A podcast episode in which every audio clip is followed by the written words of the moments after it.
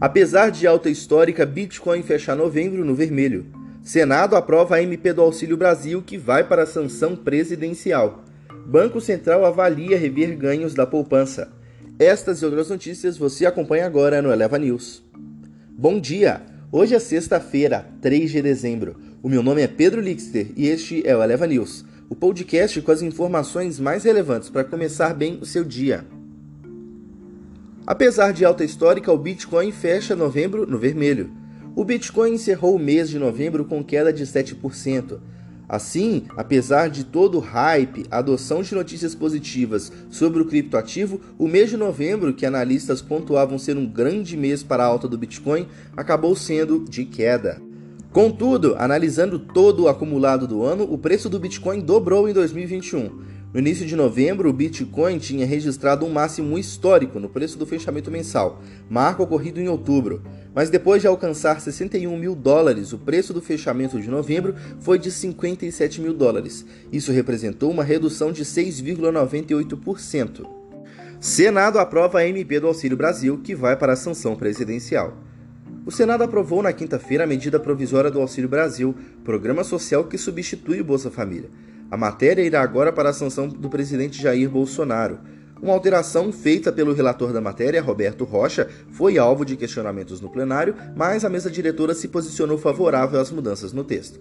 A alteração feita pelo relator autoriza o governo a compatibilizar a quantidade de beneficiários e de benefícios financeiros do programa e dotações orçamentárias.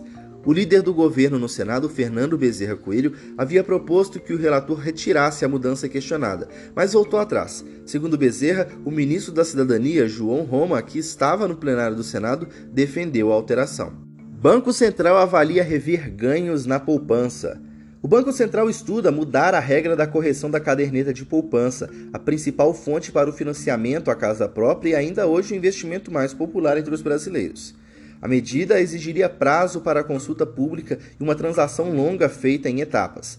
Mas fala recente do presidente do Banco Central, Roberto Campos Neto, revelando os estudos em andamento, colocou o tema da remuneração da poupança em debate nas vésperas da reunião do Copom, que deve elevar a Selic dos percentuais 7,75% ao ano para mais de 8,5%.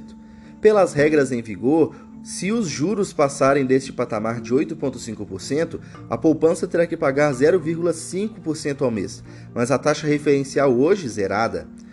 Com o Selic abaixo de 8,5%, o rendimento da aplicação corresponde a 70% da taxa Selic mais a TR.